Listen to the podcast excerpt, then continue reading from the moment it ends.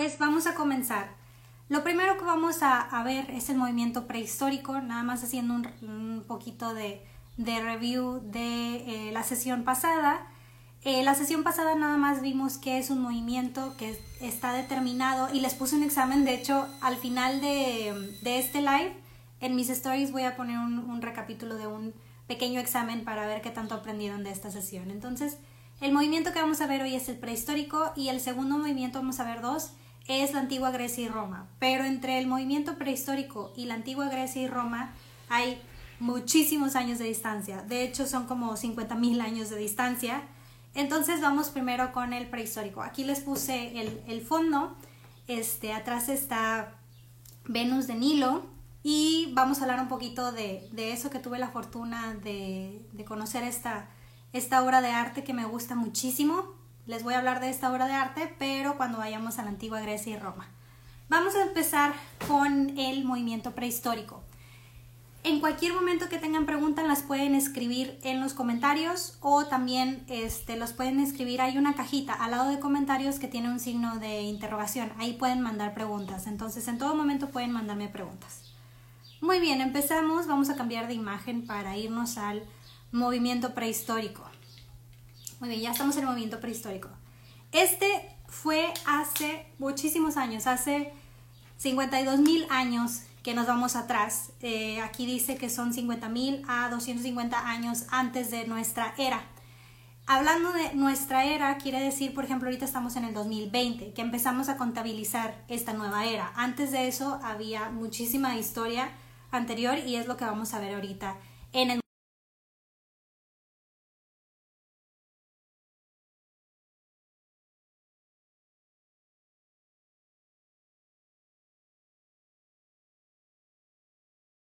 fue hace 50.000 a 250 años antes de nuestra época actual, quiere decir hace 52.020 años empezaron a hacer estas y les voy a hablar de tres de, ellas y de dónde salieron y qué, qué nos dejó estas obras de arte, que son una de las más antiguas que están compartiendo aquí. En el libro, como les comenté, que es el que vamos a estar guiados, la pequeña o la breve historia de, de arte, Vamos a ver el movimiento prehistórico, que es lo que les voy a hablar, y el eh, antigua Grecia y Roma.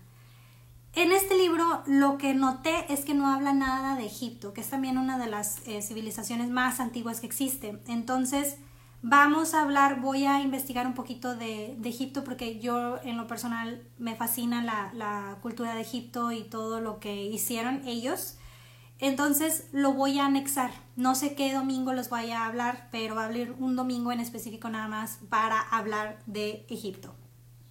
Pero bueno, nos vamos con la prehistoria. En la prehistoria aquí estamos viendo una obra de arte, como les comenté, esta obra de arte está en Francia. Y anteriormente eh, se decía o se creía que estas obras de arte o estos dibujos que los hacían en las paredes estas se encontraban en, cuevas este, y normalmente pintaban sobre roca y con lo que pintaban eran normalmente minerales. Los colores que se utilizaban nuevamente era rojo, naranja, negro y blanco, o sea, muy, muy antiguos los colores, este, porque no tenían plumones, no tenían nada de material para poder utilizar otros colores. Utilizaban minerales, piedras, lo que encontraran ahí y este, dibujaban sobre sus cuevas o paredes que existían antes. Se me hace muy interesante. Y ahora, ¿qué dibujaban? Normalmente dibujaban lo que vemos aquí, que son los animales que cazaban ellos, que algunos animales inclusive ya no existen. Entonces es la primera um, aportación que nos deja también eh, el arte de la prehistoria, que hemos encontrado muchos animales y muchas criaturas que ahorita no sabemos este, de ellas porque no en nuestra época no logramos saberlas, se extinguieron hace muchísimo tiempo. Estamos hablando que estas esculturas también pasaron por el periodo de la era de hielo. Realmente es una época bastante antigua, esta tiene 17.000 años de antigüedad. Entonces, estas em, pinturas también nos trajeron a la historia poder conocer animales que ya no existen, animales que están extintos completamente y que sin estas pinturas no hubiéramos conocido estos, estos animales.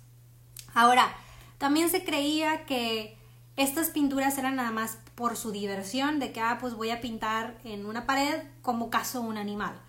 Eh, no era arte decorativo, ellos lo hacían eh, por eh, métodos religiosos. De alguna manera ellos pintaban todo en su pared y era un ritual religioso. Ya se creía por adorar a un dios, agradecer la comida o pedir que en la siguiente ocasión donde ellos necesitaban cazar, pues que le ayudaran sus dioses. Que en ese momento no tenemos mucha información de estos dioses porque la civilización de ese entonces era muy muy antigua. La civilización más antigua en la que tenemos información es la de Egipto, que es la que les voy a hablar posteriormente. Y pues bueno, esto, esta artwork en específico se llama el gran hall pasillo de los búfalos. Entonces, esta se encuentra en las cows, las coys, let's go, algo, algo así en, en francés, L-A-S-C-A-U-X, en Francia, les voy a enseñar otro. Lo que les enseñé es un pedacito chiquitito, realmente esto tiene este, de dimensión 5 metros, 520 centímetros, entonces está gigantesco, esto se encuentra en Francia. Ahora, esto normalmente se hizo en Francia, en España y en Alemania, que es en donde eh, se encontraban estas civilizaciones y en donde podemos encontrar en las cuevas, si se fijan es una pared de una cueva y se encuentra en 5 metros de este artwork, de esta obra de arte. Y em, lo que se estudia ahí prácticamente no tenemos muchísima información, lo que sabemos era que era un ritual religioso, que son animales que ya no existen. Normalmente pintaban, bueno, eso sí existen los búfalos, pero que eran de una generación bastante antigua, caballos y vacas, que eran lo que más pintaban. Y los colores que usaban, como lo comenté, eran rojo, eh, naranja, negro y blanco que eran los minerales que tenían a la mano para poder dibujar. Y existen muchas paredes este, que tenían estos diseños. Obviamente ahorita por todo lo que ha pasado no tenemos mucha información y no tenemos tantas obras de arte de esto como nos gustaría. Otra obra de arte también que mencionan aquí, que también está en Francia, es este, que es eh, una persona simulando con un bisonte, que el bisonte ahorita ya en ese entonces pues era este, un animal muy común que ellos cazaban y este era eh, prácticamente los dibujos que hacían en las paredes. Pero eh, los dibujos que hacían en las paredes eran inmensos, o sea, realmente como que dibujaban un pedacito y luego le seguían a lo demás y tienes las cuevas llenas de estos dibujos. Ahora, no solamente ahorita les voy a enseñar uno que me asombró porque yo anduve ahí y no me di cuenta que estaba esta obra de, arte porque no había estudiado arte en ese entonces, ahorita ya este, a cualquier lugar histórico que voy busco las obras de arte, por eso tengo la foto con la de, la de Venus de Nilo. También anteriormente hacían este tipo de esculturas eh, que eran mujeres con, eh, vaya, este, medidas muy prominentes, pero esto era para fomentar que las mujeres pudieran ser fértiles. Entonces también era un tipo ritual religioso pidiendo que sus mujeres fueran fértiles. Entonces tenemos un par de estas esculturas también. Y a mí la que me asombró en el movimiento prehistórico fue esta en específico. De casualidad alguien la conoce, ¿con qué pintaban? ¿Cómo hacían los pigmentos? Con minerales, pintaban con minerales y este eh, los mismos, por eso nada más usaban rojo, eh, naranja, negro y blanco, porque eran los minerales que encontraban en la misma, en la misma piedra y empezaban a pintar con los mismos minerales. Entonces era lo que tenían ahí y por eso todo está del mismo color, porque obviamente no encontraban minerales de diferentes colores, nada más eran estos los disponibles que tenían. Yo estuve en Altamira, en España. Súper bien. Muy bien, ¿alguien sabe de dónde es este? Este fue el que sí me asombró porque yo no sabía que estaba ahí. Yo fui, es un lugar de Estados Unidos. Este un lugar muy famoso en donde está en Arizona, a ver si alguien sabe. Y yo fui ahí de visita como en el 2015, más o menos, hace muchos años, hace como ya cinco años, y no sabía que esto estaba ahí y realmente esto es una pared gigantesca con este, pinturas prehistóricas de hombres parados, es lo único que tienen ahí. De hecho se llama este, House Ho Canyon. Bueno, creo que ya les di ahí. Está en Utah, Estados Unidos este, entonces, este mural eh, se encuentra ahí en Utah, Estados Unidos, en el, en, en vaya, en, en un, espérame, me dijeron que, ok, ya, Entonces, esto está bastante amplio, esto lo hacían con minerales y están esos cuerpos ahí. Yo estaba ahí y no, prácticamente no lo vi. Entonces, este, esto como que no le dan mucha eh, fama porque realmente nada más están los monos ahí pintados y los dejaron ahí. Pero estos tienen aproximadamente también como 10.000 años de antigüedad que están ahí y ahí han estado. Lo asombroso es que estos están al exterior y por más tormentas, por más reconstrucciones que ha habido, siguen ahí. Entonces sí, sí estaría bueno darles una vuelta. Los otros, este está en Estados Unidos, en Utah, y los otros dos que les enseñé, si quieren ir, están en Francia. Estos están en Francia, este es el Great Hall of Bulls, la gran pasillo de los búfalos, y eh, este está en Utah, Estados Unidos. Entonces, a mí lo que me asombró de este movimiento es eh, específicamente los materiales que utilizaban, como lo que habían comentado, solamente tenían disponibles minerales, que eran los que usaban para rayar la pared. Y, I'm sorry, this one is in Spanish, Akash. Y también lo que me asombró es que no lo hacían, vaya, es un, era un ritual religioso, cuando anteriormente se consideraba que esto simplemente era como decoración, que también usaban pendientes y joyas y todo eso que hacían anteriormente como decoración, pero en realidad todo tendría un sentido religioso.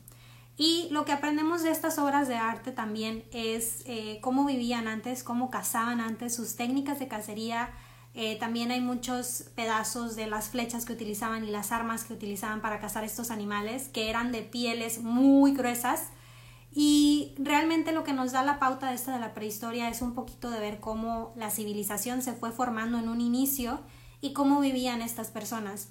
A pesar de que ellos lo hacían por, em, vaya, por un ritual religioso, nos dieron muchísima información para saber anteriormente cómo, cómo vivían estas personas, cómo cazaban y cómo sobrevivían entre sí. Ahí descubrimos que vivían en manadas, que se peleaban con otros tipos de, de otras tribus, otras civilizaciones antiguas y que también era muy difícil la, cacería, que se morían mucho y vaya, toda esta información la pueden sacar los historiadores gracias a las obras de arte, lo cual me parece bastante interesante. Muy bien, bueno, aquí vamos ya la mitad del tiempo, esto es de la prehistoria, esto es algo muy breve porque no tenemos mucha información de la prehistoria. Después de esto, a mí me hubiera gustado hablarles de Egipto, pero como el libro no menciona Egipto porque se enfoca más en toda la área europea, este, yo les voy a agregar después una sección de Egipto en específico porque a mí me encanta su cultura y creo que ellos también fueron una pauta muy importante para el nuevo movimiento. Entonces vamos a hablar de la antigua Grecia y Roma, que un poquito antes de la antigua Grecia y Roma eh, empezó lo de Egipto y empezaron estas eh, civilizaciones a tener mucho poder y después llega Roma y Roma es el que se queda con el poder básicamente de esa, de esa región. Pero ahora nos vamos, si no tienen preguntas con la prehistoria, a uno de mis favoritos que es Grecia y Roma. ¿Tienen alguna duda hasta ahorita? La pueden poner en los comentarios. Y bueno, ahora nos vamos a la antigua Grecia y Roma, que este la verdad a mí me, me gusta muchísimo, una técnica que utilizan con, con el mármol que ahorita les voy a enseñar otras fotografías. Pero bueno, entonces la antigua Grecia y Roma realmente fue un movimiento muy muy importante para la época de este, las obras de arte y ellos revolucionaron prácticamente la escultura, que es lo que más se predomina de esta era, la escultura y también eh, la arquitectura de los edificios y de todo lo que ahorita vemos en Roma y en Grecia, que Grecia ya nada más hay pedazos porque lo saquearon y Roma también como saquearon al Coliseo. Entonces, vamos a iniciar. Esto es del año 650 antes de nuestra era actual a la 476 de nuestra era actual. Entonces, ya tiene tiempo, es por ejemplo el año 476, hace 1600 años y 650 eh, antes de Cristo o antes de nuestra era actual. Y bueno, en esta era lo que predominó para utilizarse en cuanto al material era el mármol. Si ven ustedes, si han tenido la fortuna de ir a Roma o han visto eh, fotografías de Roma, hay muchísimas esculturas de este color, que es color, el, color del mármol. no quiere decir que así las hicieron en un inicio y algo que yo no sabía, que se me hizo muy interesante, es que todo esto que vemos nosotros ahorita de las esculturas griegas y las esculturas romanas no eran blancas, de hecho eran de color. Ellos los pintaban de color, vaya, parecía una persona de verdad, su pelo color castaño, su piel, su ropa, todo lo pintaban. Sin embargo, con el tiempo la pintura se desgasta y solamente queda el mármol. También a las esculturas les ponían joyas. Por ejemplo, a esta este, le ponían coronas, eh, le ponían cadenas, tenía brazos, ya, ya ahorita está todo saqueado, ahorita vamos un poquito de la historia de ellas. Y prácticamente a mí cuando estuve estudiando un poquito de, de estas obras de arte, a mí sí me asombró que no eran blancas en un inicio. También que esto no es de, de la época griega romana, pero nada más para que sepan, eh, si ven ustedes esculturas verdes, como por ejemplo la, el tope del de Berliner Dom, que es la iglesia de Berlín, es verde, y otras esculturas verdes, por ejemplo el tope también de la puerta de Brandenburgo de Berlín es verde. Ah, mira que aquí lo traigo.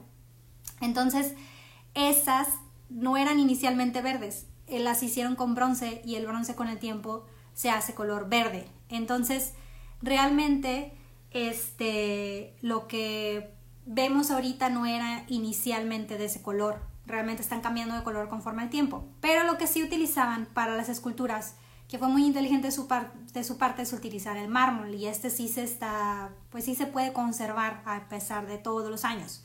Obviamente en todos los museos de arte tienen especialistas para conservar las obras de arte. Todo se degrada, las pinturas, la Mona Lisa la quitan a cada rato y ponen, lamentablemente ponen un sustituto, lo de la Mona Lisa, y de todas las obras de arte importante porque la, la, retiran y duran meses haciendo el mantenimiento y luego ahora sí ponen la original y la quitan, le hacen mantenimiento para que este no se degrade. Lo mismo con las esculturas, este necesitan este, mucho mantenimiento, pero no han querido meterse mucho a reconstrucción, pues para poder eh, mantener la identidad este, y la integridad de la obra de arte. Y pues bueno, en este en específico, uno de los cambios que hizo el movimiento griego-romano, primero empieza el griego, no el romano, primero empieza el griego y vemos, por ejemplo, ahorita regreso a este, el Partenón. De lado, de este lado, ven cómo estaba inicialmente el Partenón, estaba precioso, con un montón de detalles de oro y de diamantes, blanco, así muy bonito. y del otro lado es como quedó, lo saquearon Lamentablemente Grecia, tanto Grecia como Roma, sufrió muchísimos saqueos. Por eso vemos en Europa, en las calles de España, en Francia, en Berlín y en otros lados, tantas esculturas bonitas que ustedes dicen, miren, ese se parece como griego romano y estamos en, no sé, Francia. Pero la razón es porque saquearon a estos dos lugares y prácticamente se, se empezaron a robar todo. El Partenón, la parte de arriba del Partenón tenía un pergamino muy bonito. Ese está en Londres, me parece. Y todos los pedacitos que ven por ahí están regados en diferentes museos o lo utilizaron para otras obras de arte en aquel entonces, como el Coliseo. Aquí no tengo una foto del Coliseo, pero el Coliseo no, eh, si ven o si han visto el Coliseo tiene la parte, una parte completamente destruida. Y la razón fue que cuando se cae el Imperio Romano y el Coliseo era uno de los iconos más importantes del Imperio Romano, este, lo que hacían era que por, ya no se usaba el coliseo, los escultores o los eh, artistas iban y se metían un pedazo y le quitaban un pedazo del coliseo y agarraban esa piedra para usar para hacer otras obras de arte. De hecho, si iban a, a Roma o también en Florencia, que en Florencia ahí nos contaron, hay esculturas hechas con pedazos del coliseo. Entonces, realmente saquearon todo Roma y todo Grecia y eso es algo muy, muy triste. Aparte que saquearon en esa época a Roma y a Grecia, luego a Roma le cae este, un emperador, ¿cómo se llama este emperador, el de Roma? Ya se me olvidó. Se me fue. Esa es una época después que fue el que, hizo el pastel. Se me fue. Ahorita, les, ahorita, ahorita me acuerdo del nombre. Es un emperador de Roma, digo un emperador, un gobernador de Roma, que cuando llega él al poder empieza, había un pedazo de Roma prácticamente intacto y cuando llega él, empieza a destruir todo lo antiguo de Roma y empieza a hacer calles. La verdad es que sí hizo mucha civilización, pero este, empieza a hacer calles por sobre la arquitectura romana de época muy muy antigua que era este patrimonio a nivel eh, global. Pero esta persona llega y hace los pavimentos y quita todo y destruye y empieza a hacer una, un edificio muy bonito que está en Roma, pero que se nota que no es de la época, que le dicen el pastel a este edificio. Y este, les voy a poner en las historias la foto del pastel y todo, porque no las tengo preparada. Pero bueno, realmente es muy triste que haya habido tanta evolución en las obras de arte y tan bonito trabajo que hayan hecho como el que estamos viendo aquí del Partenón. Pero lo saquearon, lo destruyeron este, por guerra, por pelea, porque el gobernador o el emperador ya no estaba en el poder. Este, entonces, realmente esto hizo que no podamos tener ahorita muchas obras de arte o las obras de arte que tenemos están destruidas como la que acabo de enseñar ahorita. Que esta obra de arte en específico está en Louvre, se llama Venus de Milo. Esta tenía brazos y tenía, como les comenté, joyas y era de color, pero ahorita no saben cómo iban los brazos. Este, han hecho algunas simulaciones de cómo iban los brazos, pero no, no saben bien. De igual manera vemos esta obra de arte. Bueno, esta Venus de Milo está en Louvre, igual que esta otra obra de arte que a mí me encantó. Las dos las pude ver, este, a ver, me les enseño la fotito ahí. Yo toda feliz, iba con mi, con mi listita de las obras de arte que quería ver. Esta es otra y esta se llama The Winged Victory of Samothrace, que es prácticamente Nike de Samonstracia. Tiene un nombre muy raro, ahorita se los pongo en todos los stories por si quieren buscar más de ella. A mí lo que me asombró de estas obras de arte es que trabajaban sobre mármol, es una piedra. Y si ustedes ven la obra de arte, déjenme les pongo la otra fotografía para que los vean mejor. Vean cómo la tela de, de esta obra de arte, que también tenía cabeza y brazos, ahorita les pongo la representación, parece como realmente si le estuviera pegando el aire y la tela estuviera volando lo cual esta técnica fue revolucionaria completamente para la época, este, y esto fue eh, griego-romana, en donde los artistas realmente las alas parecen que sí son de plumas y la tela parece realmente que está, vaya, siendo eh, golpeada por el viento, o sea, tiene un movimiento la tela. De igual manera que esta, que la tela que tiene aquí en, el, en, el, este, en la parte baja de su cuerpo parece como si fuera tela Ahora, esta técnica fue 100% de, de ellos, esto fue una de las revoluciones que, que hubo en el arte, es la representación. Este, como les había comentado, lo más importante son las obras, las esculturas y la arquitectura, también como les estaba enseñando el Partenón. Ahora esta, este es Nike representado, Nike es la diosa eh, o la que representa la victoria este, también hay una historia ahí de Nike con Nike, eh, la, la, marca. Este, luego si quieren que les cuente eso, les cuento después. Estoy leyendo un libro que se llama Nunca Pares, paréntesis. Está muy padre, ya lo voy a acabar. Este, se lo recomiendo mucho si les gusta la compañía de Nike. Este, ahora la palomita, nada más, bueno, lean, a lo mejor no les voy a hacer spoiler del, libro. Y bueno, esta es como, eh, eh, como creen los historiadores que estaba la escultura y vean nada más lo que quedó. Entonces realmente tenía cabeza y brazos. Pero como les comenté, estos dos lugares, tanto Grecia como Roma, eh, sufrieron muchísimos saqueos después de su periodo que era, vaya, ellos empezaron a ser los primeros y gobernantes casi del mundo, pero su imperio cayó y este, realmente esto fue lo que hizo que saquearan todas sus obras de, de artes. Sí está en Efesos la Nike, que sacaron para la marca, ¿no? ¿Quieren que les haga spoiler de eso? Porque este, en el libro dice de dónde sacan la marca. Pero si quieren que les haga spoiler, les, les comento. Sí, Nike, este, el nombre sí fue basado en esta diosa, que era la diosa de la victoria. También esta diosa Nike está en muchos lados. Está en la columna de la victoria también de Berlín. Este, que de hecho la columna de la victoria de Berlín es... Em, nuestro ángel de la independencia de México es una réplica de la columna de la victoria de Berlín. Voy a ver si incluyo eso. Eso o el guía nos mintió. ¿Tú qué crees? De hecho, mira, tengo una historia aquí de alguien que fue a Praga, que hay una Nike, de, eh, Nike está en muchos lados, eso era una diosa muy, muy famosa porque era la de la victoria, entonces cada que tenían una victoria lo, lo ponían. Por ejemplo, Berlín, en la columna de la victoria, lo pusieron cuando le ganaron a los prusos. Entonces, esa columna se movió de varios lados. Ahorita donde la ven en Berlín no estaba inicialmente. Pero bueno, en Praga hay una y simula como que la palomita de Nike. Y dijeron, no, de ahí sacaron el logo de la, de la paloma de Nike. Y bueno, yo estaba leyendo el libro y yo también me creí esa historia. Y este, el, el autor, Philip Knight, sí, el dueño, el creador de Nike, sí se inspiró de cuando fue a Grecia y vio a esta a Nike y le gustó muchísimo la diosa y todo, pero antes se llamaba Blue Ribbon su empresa y no tiene nada que ver con Nike. Después le cambió el nombre, otra historia, y le puso Nike.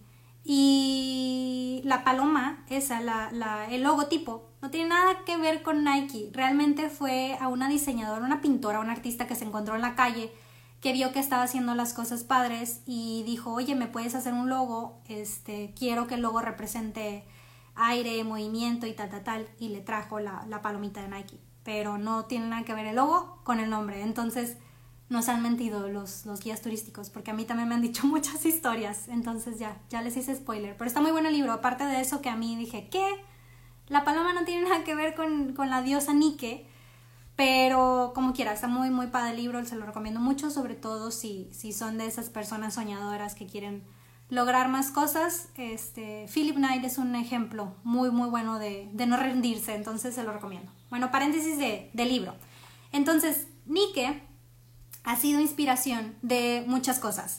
Este, como a Nike, que le pusieron el nombre Nike por la, por la diosa Nike de la victoria, como en Berlín, que hicieron la columna de la victoria, cuando hicieron el, el vaya, cuando le ganaron a los prusos y todo eso. Entonces, esta es una de las estatuas que representa a Nike, la diosa de la victoria. Normalmente viene con esto, si ven en, la, en su mano, trae como una corona.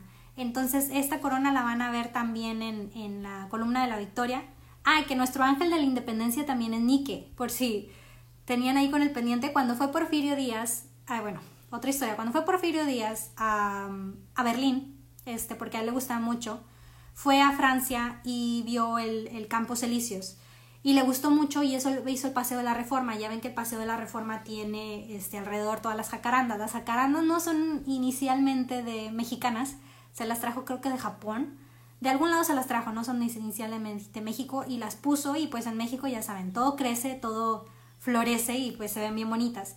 Y la, la mm, nuestro ángel de la independencia es una réplica de la columna de la victoria de Berlín. Cuando yo la vi, yo así de que, ¿qué? ¿Eso no es nuestro ángel de la independencia? Alemania se copió yo toda ilusa.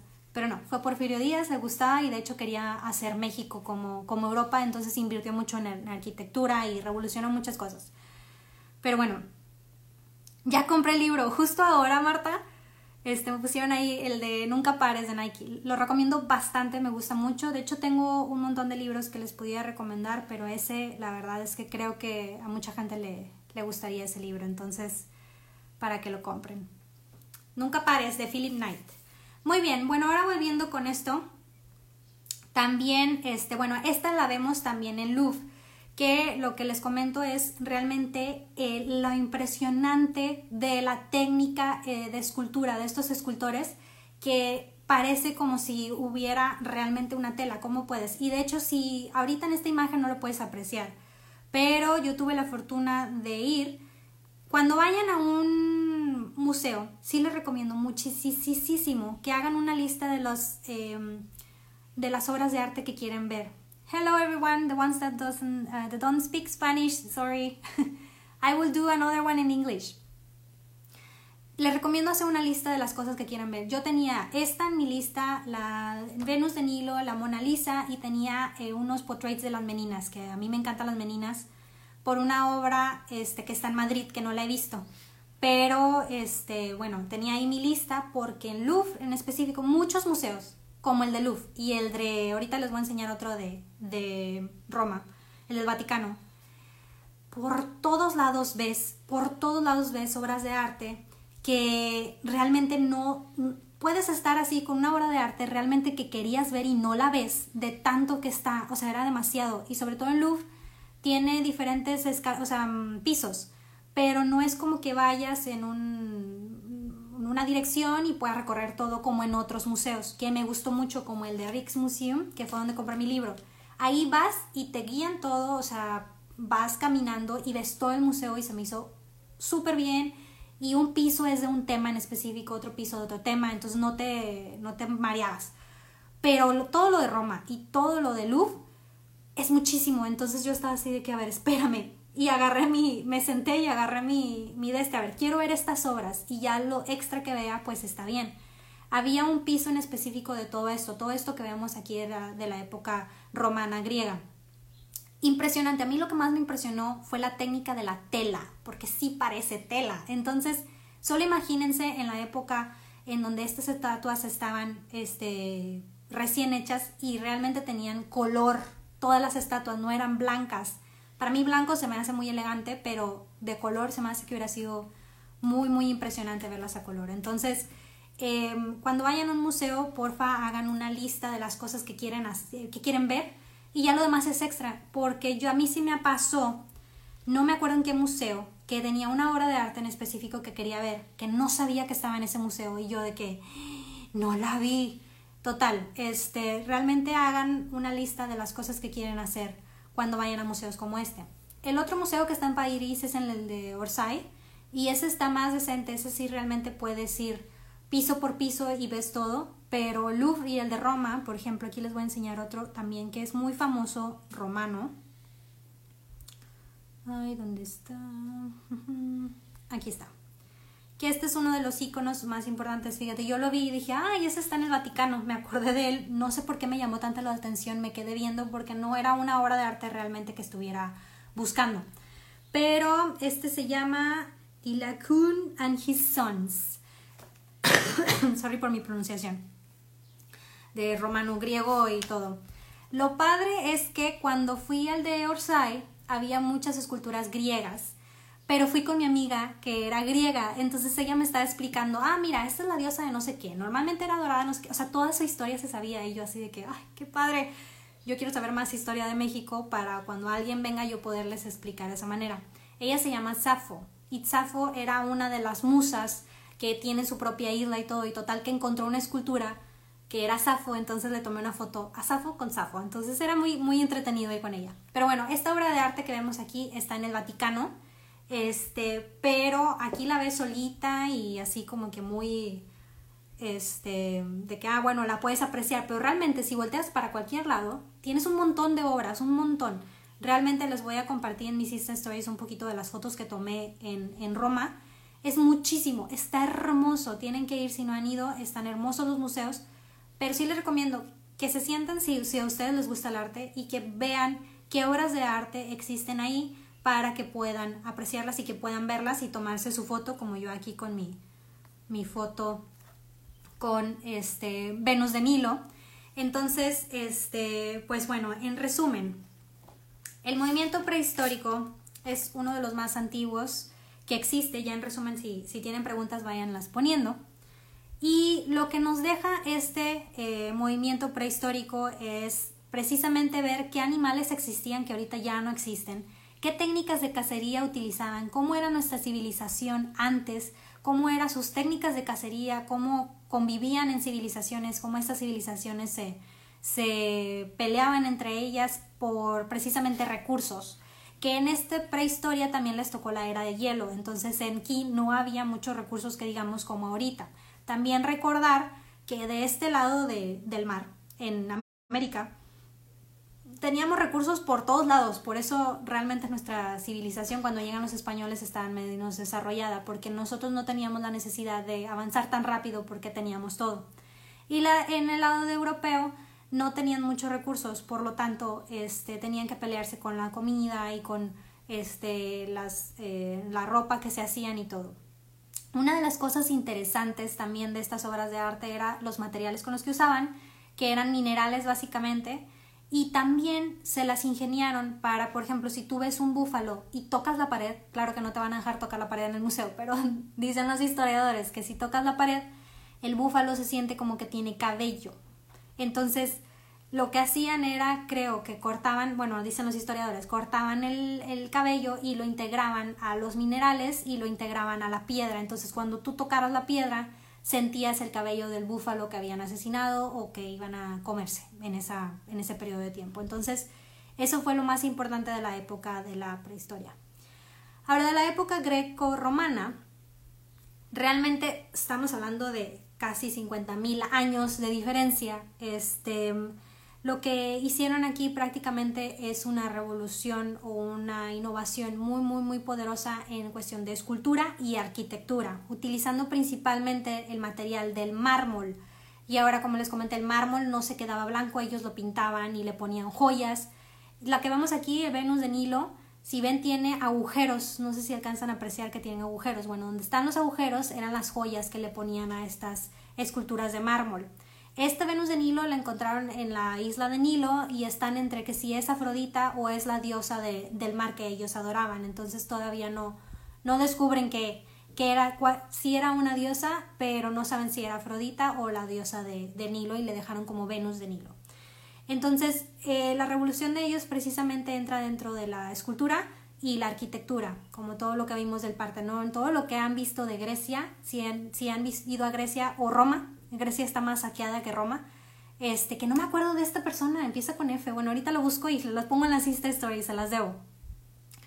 Este, que eran los Faustos, empieza con F. Ahorita se las pongo en los Insta Stories, se me olvida. Y les pongo específicamente cuál es la, la de esta del pastel. Yo tengo ahí una fotografía con una bailarina, con la escultura, con la mm, este, arquitectura del pastel. Pero bueno, eso fue lo revolucionado de lo greco-romano y fueron donde las civilizaciones aquí ya empiezan a ser eh, política, ya eran más ordenados, ya tenían un parlamento, ya tenían senadores y en ese entonces, por ejemplo, si ustedes se saben la, la, historia de Julio César, fue el que empezó con lo del imperio romano, fue con el que empezó como imperio y no como república y ya era la civilización más avanzada como la conocemos hoy en día. Le recomiendo mucho la serie de, de Roma, Mm, se llama Roma, Imperio Romano, Roma. Este tiene tres eh, seasons, tres eh, temporadas.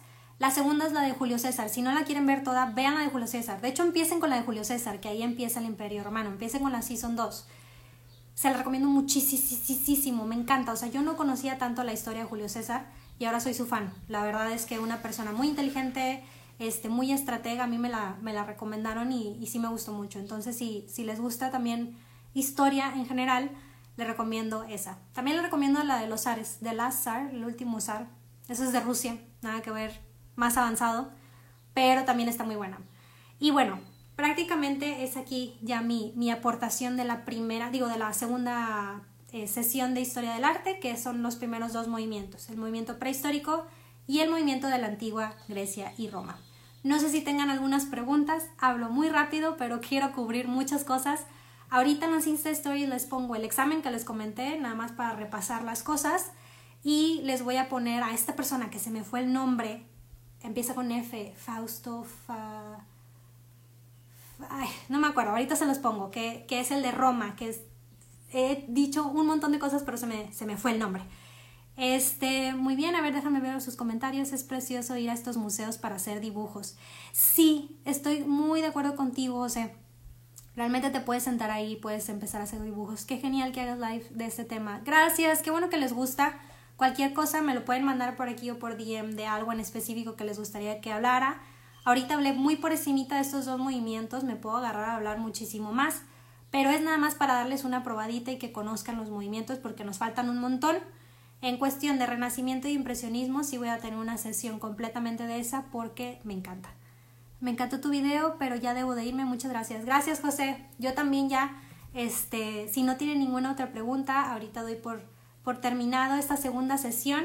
En la siguiente sesión vamos a ver el, el movimiento bizantino y el movimiento medieval, que esto ya este, es más conforme a la época, es en el año 476 a 1453 entonces, este, pues esto ya es más, más con la época. El bizantino se dio en la parte de, Turquía, en Istambul, pero está muy, muy padre ese movimiento también. y la época medieval, en donde ya empiezan los, las pinturas como las que conocemos ahorita, pero con técnicas no de profundidad, que son las que vamos a hablar en la siguiente sesión. Y pues bueno, si no hay más preguntas, muchísimas gracias por estar conmigo estos 45 minutos hablando de historia del arte. Espero que hayan aprendido algo, espero que les haya gustado. Lo que les debo de información, ahorita se los pongo en los Insta Stories y les voy a poner el examen para ver qué tanta atención me pusieron. Este, y cualquier duda, pregunta, me pueden mandar un DM y ahí con mucho gusto les, les comento o empezamos a platicar del arte también. Y pues bueno, pues muchas gracias y recuerden que voy a dejar grabado este por si conocen a alguien que les guste historia del arte, les pueden compartir estos IGTVs. Todas las sesiones las voy a dejar grabadas, entonces para que puedan ustedes consultarlas posteriormente en el caso de que quieran ver algo o que no lo pudieron ver completo también. Y pues bueno, muchas gracias, nos vemos el próximo domingo a las 10 de la mañana. También díganme si este horario les parece bien, mándenme comentarios o si les gustaría que lo cambiara. A mí se me hace bueno el horario porque es donde la gente apenas como que ya se tomó su café, ya está levantada un domingo donde no están trabajando. Entonces, pues creo que este comentario, digo, este horario es el, el, que más se ajusta a todos, pero me pueden mandar sus opiniones. Y pues bueno, por mi parte es todo. Muchísimas gracias por estar aquí conectados. Los veo también la próxima semana, el domingo a las 10 de la mañana, todos los domingos 10 de la mañana. Y el lunes les pongo los otros lives que voy a hacer porque voy a hacer otra entrevista con otro artista y vamos a hablar de fotografía también. Unos van a ser en inglés, para los que preguntaron aquí, que, que si lo puedo hacer en inglés. Pero bueno, muchas gracias, que tengan excelente domingo y nos vemos el próximo domingo a las 10 de la mañana para ver el movimiento bizantino y el medieval. Bye, bonito día.